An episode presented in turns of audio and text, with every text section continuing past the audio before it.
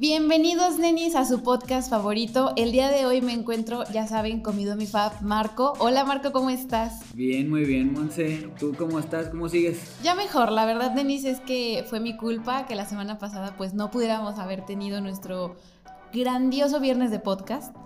¿Pero qué tenías o qué? Me enfermé del estómago y no quiero eh, herir los sentimientos de los nenis y menciono qué era lo que tenía realmente. Sí, un chorro de problemas luego, ¿no? Sí, la verdad tenía un chorro de problemas. Muy bien. Ahora sí, nenis, vámonos a lo que sí nos interesa, no el chorro de problemas que tenía Monse. Pues sabemos que seguimos en deuda con ustedes porque pues, ya les habíamos prometido a un experto en estos temas turbios y ríspidos acerca de...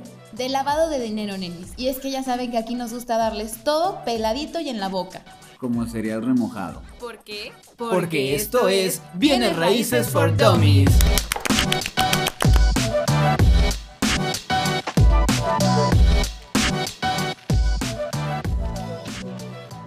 Bueno, nenis, bienvenidos a otro episodio más aquí de nuestro podcast, su podcast favorito. Y como se los prometimos hace unas semanitas, les íbamos a traer un experto en el tema de lavado de dinero, ¿verdad, Marco? Sí, aquí está con nosotros Nancy Cataz y ella es la experta que nos va a estar hoy compartiendo un poquito acerca de todo este tema, un poco turbio, un poco ríspido, pero pues al final para poder informarnos de, de, mejor manera. Nancy, bienvenida. Gracias, muchas gracias. Pues a sus órdenes, platiquemos. Bueno, Nancy, la semana pasada nosotros estuvimos platicando un poquito pues a gran escala de lo que es el lavado de dinero. Y realmente nos gustaría que tú nos explicaras más a fondo, porque los nenis y nosotros queremos aprender un poquito más sobre esto, cómo, cómo se trabaja, cómo surge el lavado de dinero, cómo se desarrolla o, que nos puedas explicar más a fondo qué es. Claro, con mucho gusto. Mira, eh, la definición de lavado de dinero es el encubrimiento de los recursos de procedencia ilícita. ¿Qué entendemos por procedencia ilícita? Básicamente, todos los delitos subyacentes relacionados con narcotráfico, trata de personas, tráfico de armamento, la piratería, la prostitución y una serie de delitos que están tipificados como delitos subyacentes. Ahora bien, el lavado, y también, desde luego, hay que reconocer que está, que está considerado como delito de lavado de dinero la defraudación fiscal. Es uno de los nuevos temas que ha estado eh, mucho en, el medio de la forma en la que se puede tipificar y desde luego los delitos de corrupción. No hay que dejar a un lado la corrupción como un delito de lavado de dinero, es decir, el dinero que procede o el dinero que, proviene de delitos de corrupción también es eh, tipificado como de lavado de dinero. Y tienen distintas penas consideradas en el Código Penal por lavado de dinero, por financiamiento al terrorismo, por delitos fiscales. Entonces, es un tema por demás apasionante, es un tema que todos conocemos como delito de lavado de dinero. El lavado de dinero tiene distintas etapas y estas etapas consideran desde el momento de su colocación, el momento en que se insertan ya sea al sector financiero o al sector comercial como uno de ellos el del sector inmobiliario, que es uno de los sectores más vulnerables para la comisión de un delito de este tipo. Combate al lavado de dinero viene o deriva de los acuerdos internacionales que se han, que se, que se han realizado, de distintas convenciones, de la Convención de Palermo y de la Convención de Viena estas convenciones eh, que derivan del Consejo de Seguridad de las Naciones Unidas y de las propias Naciones Unidas eh, tipifican el delito de lavado de dinero y el combate al financiamiento al terrorismo. Estas convenciones mencionan y definen la delincuencia organizada y los grupos delictivos son temas sumamente apasionantes, son temas de donde podemos conocer de dónde deriva. De el Consejo de Seguridad de las Naciones Unidas, de donde México forma parte desde el año 2000, ha adoptado una serie de medidas y de las recomendaciones que establece el Grupo de Acción Financiera Internacional. Este grupo de acción financiera internacional que conocemos por sus siglas, que es el GAFI, es el que establece distintas recomendaciones y, la forma en la que los países deben adecuar el derecho interno para cumplir con las recomendaciones. Habla del enfoque basado en riesgo, de la política y de identificación del cliente o usuario para evitar que las entidades y las empresas sean blanco para la comisión de algún delito. México ha hecho un gran trabajo en esta materia. Tan es así que continuamente nos, nos evalúan respecto del cumplimiento que tenemos de las distintas recomendaciones que aparecen. Y México ha salido victorioso en todas ellas. Desde luego es de reconocer la gran labor que ha hecho México en este sentido. Y regresándome un poco a lo que establece el Grupo de Acción Financiera Internacional en sus 40 más 9 recomendaciones que están adaptadas a todos los países que pertenecemos al Grupo de Acción Financiera, deriva también otro grupo que emite recomendaciones respecto de los riesgos a los que nos vemos expuestos, que es el Grupo Wolfsberg y por otra parte el grupo Egmont que habla de las unidades de inteligencia financiera. Es un tema de verdad sumamente apasionante. No todo constituye lavado de dinero, solo los delitos que proceden y previenen la comisión de, o, el que las propias entidades puedan ser blanco para la comisión de algún delito. En términos generales, existen también eh, regulaciones para el sector financiero que conocemos como bancos, como, como otro tipo de intermediarios financieros regulados y no regulados. Existen las entidades que son consideradas como vulnerables para la comisión de algún delito, que decía yo, uno de ellos y el más importante es el sector inmobiliario de donde se tipifica y se establecen diversas normas y procedimientos para, para poder prevenir el que seamos utilizados para esa finalidad. Y somos considerados como vulnerables, además de todas aquellas empresas que se dedican a el otorgamiento de operaciones de crédito mutuo con garantía o sin garantía, la venta de autos nuevos o usados, eh, la venta de joyas y obras de arte, entre otros. Entonces, todo está totalmente regulado, perdón, a través de la ley para prevenir y detectar operaciones con recursos de procedencia ilícita, por lo que hace a los sectores considerados como vulnerables en términos del artículo 17 de esta ley y su propio reglamento y sus anexos, y la obligación que existe para quien realiza operaciones vulnerables de reportarlo ante el SAT como un órgano o como un ente supervisor para este tipo de actividades y la obligación de darnos de alta quien realiza este tipo de operaciones ante el SAT y ante el sistema de prevención del lavado de dinero. En fin, podríamos irnos horas y horas y horas y horas hablando de eso y ejemplificando las tipologías que se han presentado en estos casos y que han sido detectadas en nuestro país y desde luego en todo el mundo.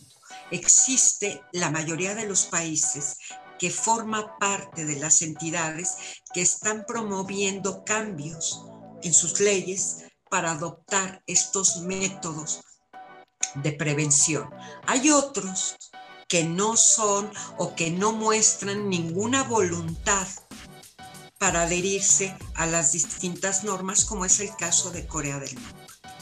Y otros tantos han hecho grandes esfuerzos por poder cumplir con este tipo de, recomendaciones para que podamos evitar ser blanco de la comisión de este tipo de delitos. Oye, Nancy, ¿y qué nos podrías platicar sobre la CNBV? La Comisión Nacional Bancaria y de Valores es el ente supervisor para todas las entidades pertenecientes al sector financiero, regulados y no regulados. Por lo que hace a actividades vulnerables, como es el sector inmobiliario, como es el sector de compraventa de joyas y obras de arte, como lo es para el blindaje de, automóviles, eh, regula o el ente supervisor es el SAT.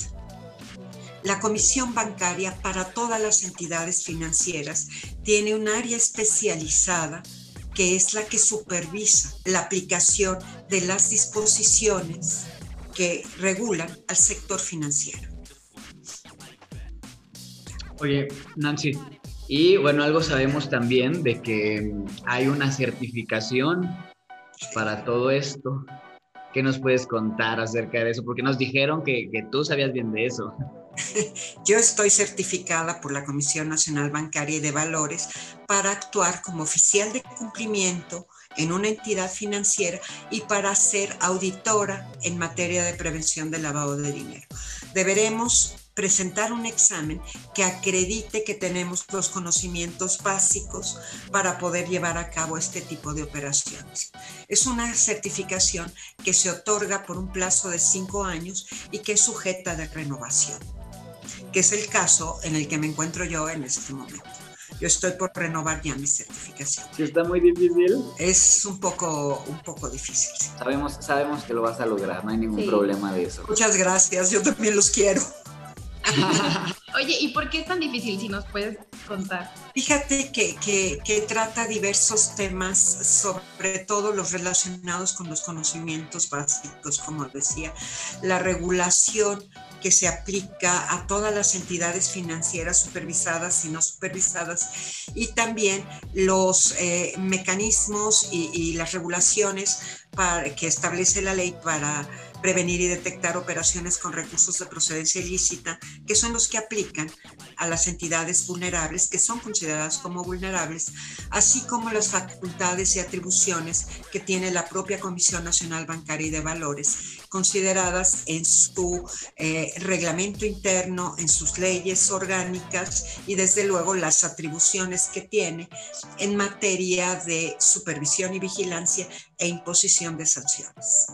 Es muy interesante, es un tema de verdad altamente apasionante.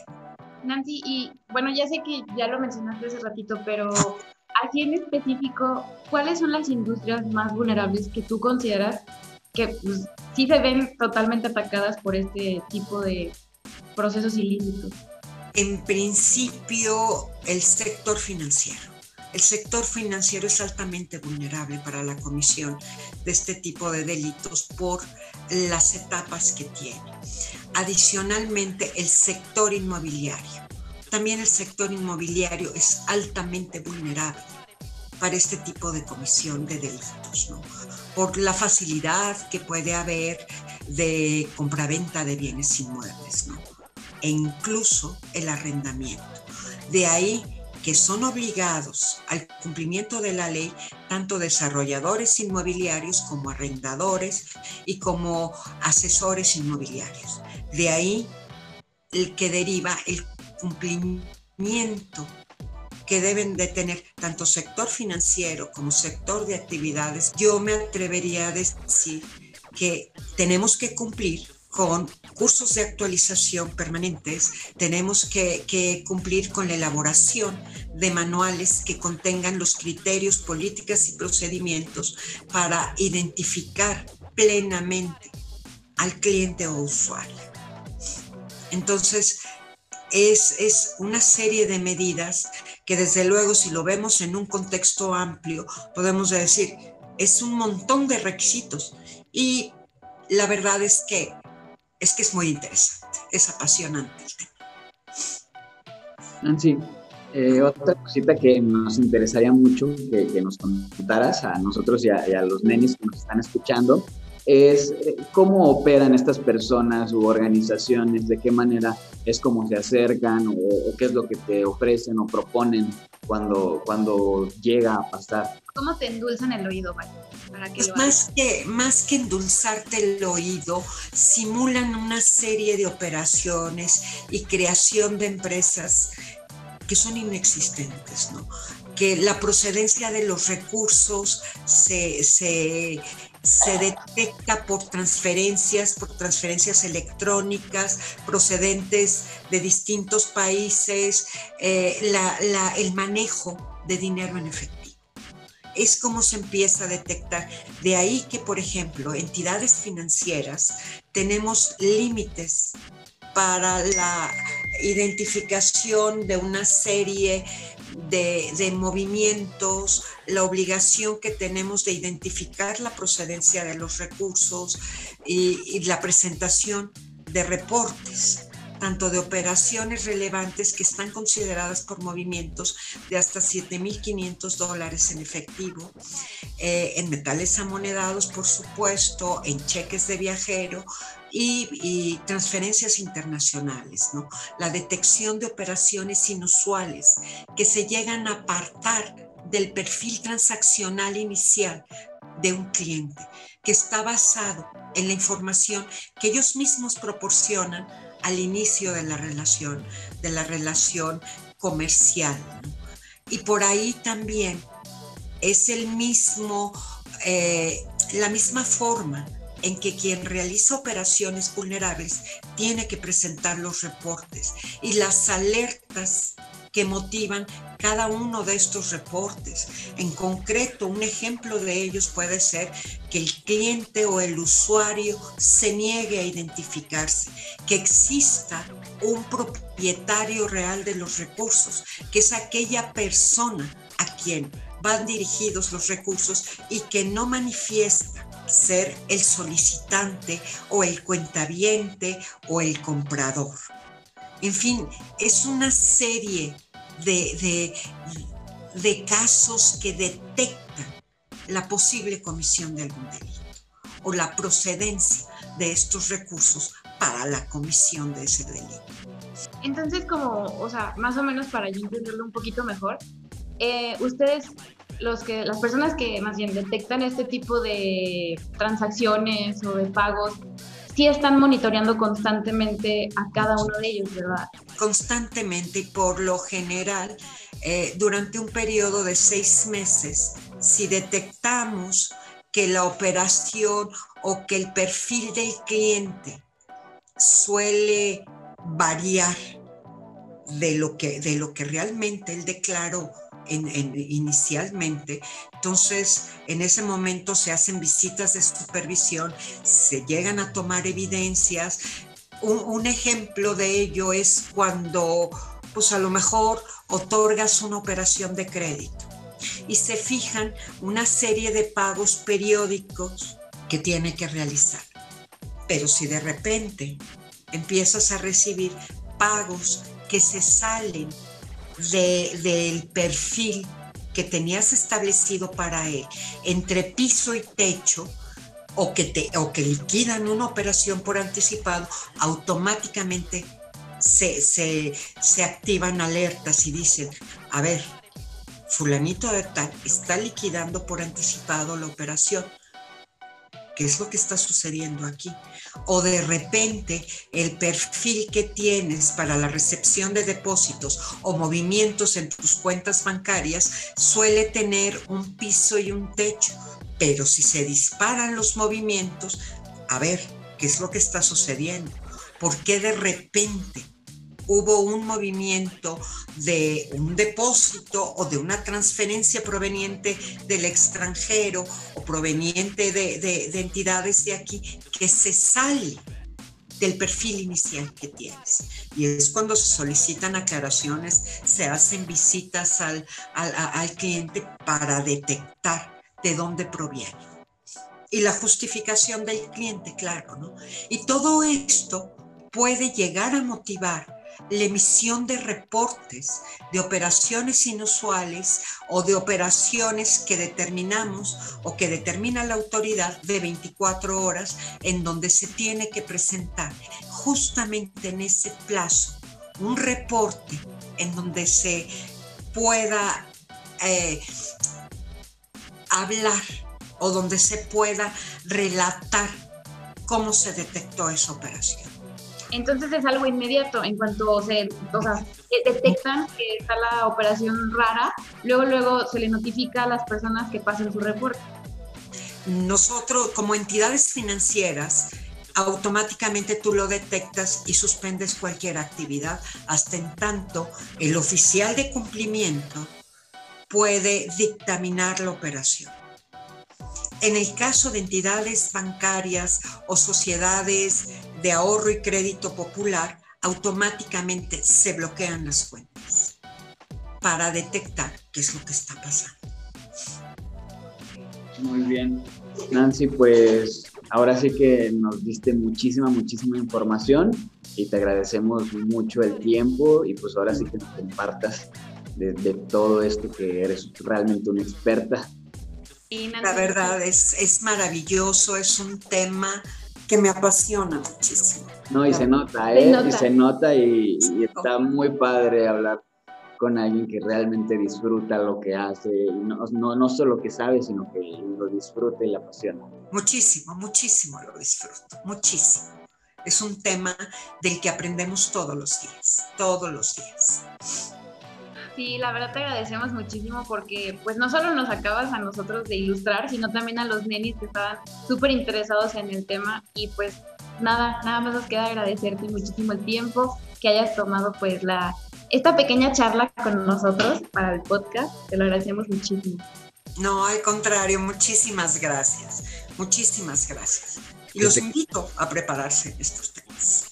Claro, es importante. Ahí están, ya, ya están escuchando. La invitación está más que abierta para poder seguir aprendiendo, para cultivarnos y obviamente eh, poder crecer y, ser mejores emprendedores, ser mejores empresarios, todo lo que conlleva esto. Pues muchísimas gracias a ustedes y hasta la próxima.